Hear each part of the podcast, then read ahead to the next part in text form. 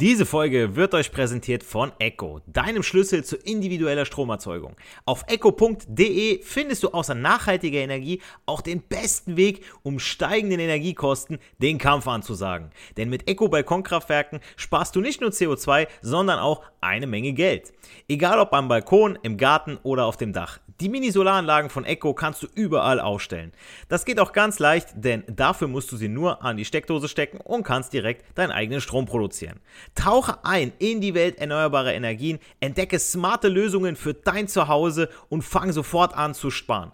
Und mit meinem Code CARLO75 erhältst du bei deiner nächsten Bestellung von deinem nächsten Balkonkraftwerk satte 75 Euro Rabatt. Also CARLO75 bei deiner nächsten Bestellung angeben, Geld sparen und eigenen Strom produzieren. Und jetzt jetzt viel Spaß bei der Podcast-Folge. Diese Folge wird euch präsentiert von Echo, deinem Schlüssel zu individueller Stromerzeugung. Auf echo.de findest du außer nachhaltiger Energie auch den besten Weg, um steigenden Energiekosten den Kampf anzusagen. Denn mit Echo Balkonkraftwerken sparst du nicht nur CO2, sondern auch eine Menge Geld.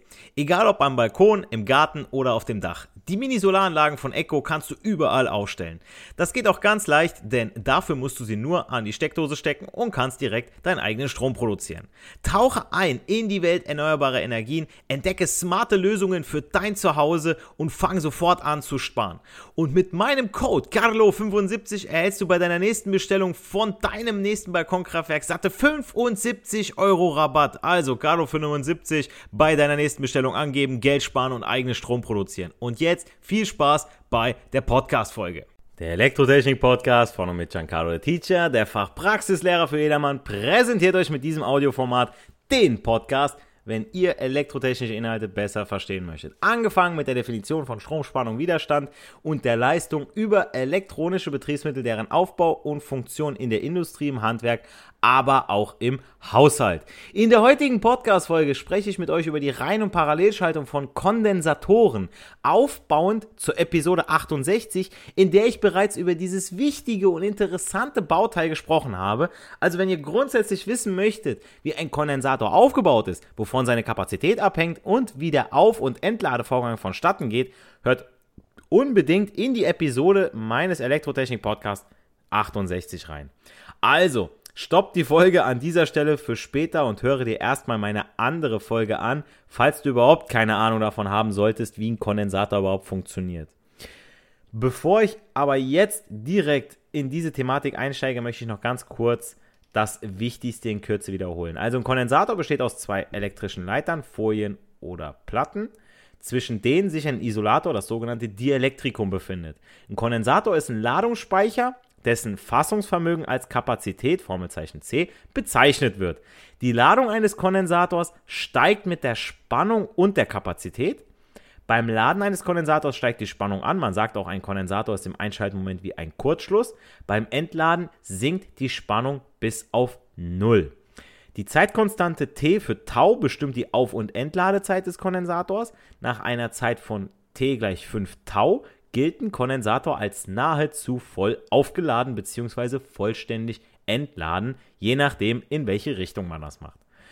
Und wenn wir solche Kondensatoren nun parallel schalten, liegt ja, wie es in der Parallelschaltung so üblich ist, an jedem Kondensator dieselbe Spannung. Sprich, dann ist die Spannung unsere gemeinsame Größe. Könnt ihr euch so vorstellen wie eine Steckerleiste. Da sind auch alle angeschlossenen Verbraucher parallel geschaltet, da an jeder Steckdosenbuchse der Leiste dieselbe Spannung von 230 Volt AC Alternating Current anliegt. Bei der Parallelschaltung von den Kondensatoren kommt aber hinzu, dass die gesamte Fläche und damit die Ladung sich vergrößert. Bedeutet mehr Kapazität, da ja mehr Fläche für Ladungen vorhanden ist. Die Gesamtkapazität setzt sich dann aus der Summe der Einzelkapazitäten zusammen, sprich C1 plus C2 plus C3 plus Cn. Also Kondensatorkapazitäten werden addiert.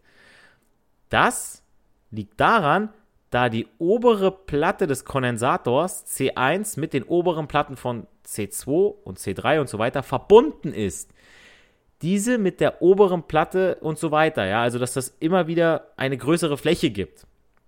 Parallelschaltung aus mehreren Kondensatoren werden in der Leistungselektronik häufig genutzt, um hochfrequente Welligkeitsspannungen und Stromspitzen zu reduzieren, die Verlustleistung und die Wärmeentwicklung zu verringern, die Frequenzgang zu formen und generell die Zuverlässigkeit einer Schaltung zu verbessern. Das heißt, wenn ich eine größere Kapazität brauche, schalte ich nochmal einen parallel.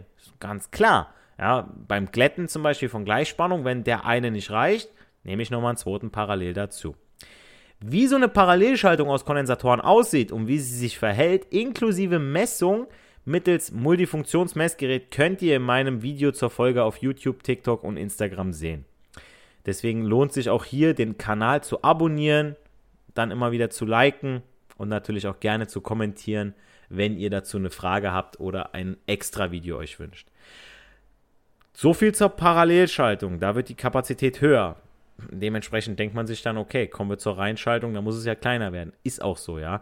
Da in der Reinschaltung mit Kondensatoren nur ein Strom, das ist hier nämlich die gesamte, äh, die gemeinsame Größe, dieser eine Strom fließt, besitzt jeder Kondensator trotz unterschiedlicher Baugrößen die gleiche Ladung.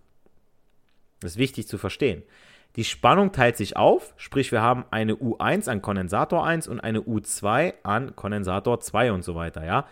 Für die Gesamtkapazität vergrößert sich auch der gemeinsame Plattenabstand. Und was wir wissen ist ja, umso größer der Plattenabstand, umso kleiner die Kapazität. Die Gesamtkapazität ist deshalb immer kleiner als die kleinste Teilkapazität oder Einzelkapazität. Also hier verhält sich es genau andersherum wie bei der Rein- und Parallelschaltung von rein ohmschen Widerständen. Bei der Reinschaltung von Kondensatoren lautet nämlich die Formel 1 durch C Gesamt ist gleich 1 durch C1 plus 1 durch C2 plus 1 durch C3 plus 1 durch Cn. Also je nachdem, ne, wie viele ich da noch dahinter habe.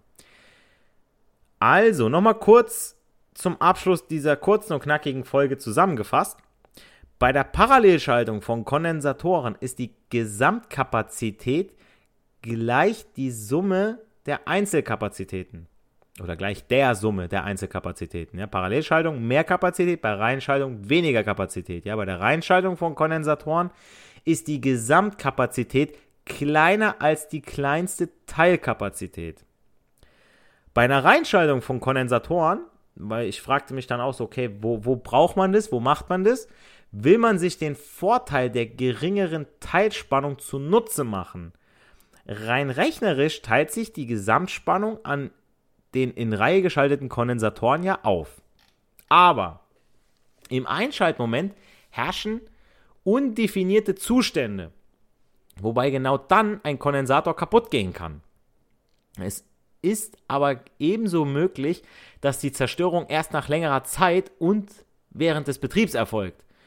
Wobei sich jeder Kondensatortyp anders verhält. Aber wir wissen es einfach auch von Netzteilen vom Fernseher, meistens oder auch beim Rechner, ähm, dass die dicke Backen machen, die Kondensatoren. Meistens ist es noch ein ganz kleines Cent teures Bauteil oder Cent billig, sagt man das, Cent billig, ähm, was euch euren Fernseher wieder laufen lässt, ja.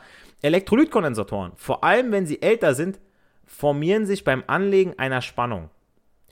Befinden sich in der Reinschaltung Elektrolytkondensatoren, welche diesen Effekt nicht haben, dann liegt hier unter Umständen die volle Spannung an einem Kondensator an, während sich die anderen formieren. Elkos, also kurz für Elektrolytkondensatoren, ohne Formierung können dabei Schäden nehmen.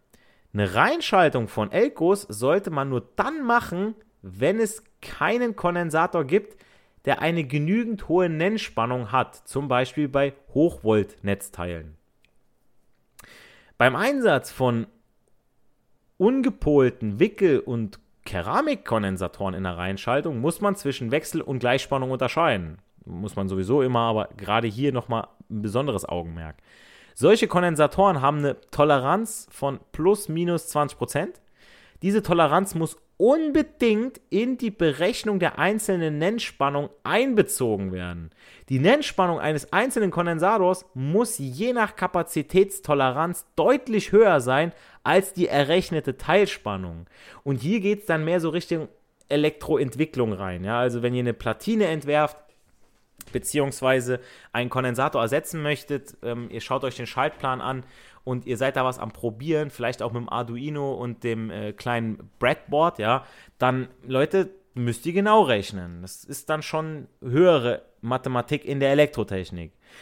Es gilt die Regel, beim Ermitteln der richtigen Nennspannung darf man die Gesamtspannung nicht einfach durch die Anzahl der in Reihe geschalteten Kondensatoren teilen, sondern muss die Kapazitätstoleranz berücksichtigen, was die einzelnen Nennspannungen nämlich erhöht. Weiter möchte ich an dieser Stelle aber dann doch nicht ins Detail gehen. Wie gesagt, alles weitere inklusive Animation und der Schaltung, also Reihen- und Parallelschaltung jeweils, in Real Life äh, auf meinem Social Media Channel. TikTok, YouTube, Instagram. Solltet ihr noch Fragen und Anmerkungen zu diesem Thema haben oder wünscht euch tatsächlich nur tiefergehende Inhalte zu Kondensatoren, schreibt mir gerne über meine Website. Bleibt mir noch zu sagen, nicht für die Schule, sondern für das Leben lernen wir. Wir hören uns in der nächsten Podcast-Folge. Macht's gut, euer Giancarlo the Teacher. Diese Folge wird euch präsentiert von Echo, deinem Schlüssel zu individueller Stromerzeugung.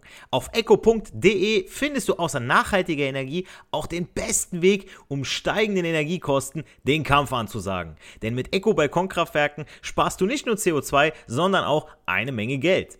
Egal ob am Balkon, im Garten oder auf dem Dach. Die Mini-Solaranlagen von Echo kannst du überall aufstellen. Das geht auch ganz leicht, denn dafür musst du sie nur an die Steckdose stecken und kannst direkt deinen eigenen Strom produzieren. Tauche ein in die Welt erneuerbarer Energien, entdecke smarte Lösungen für dein Zuhause und fang sofort an zu sparen. Und mit meinem Code Carlo75 erhältst du bei deiner nächsten Bestellung von deinem nächsten Balkonkraftwerk satte 75 Euro Rabatt. Also Carlo75 bei deiner nächsten Bestellung angeben, Geld sparen und eigenen Strom produzieren. Und jetzt viel Spaß bei der Podcast-Folge.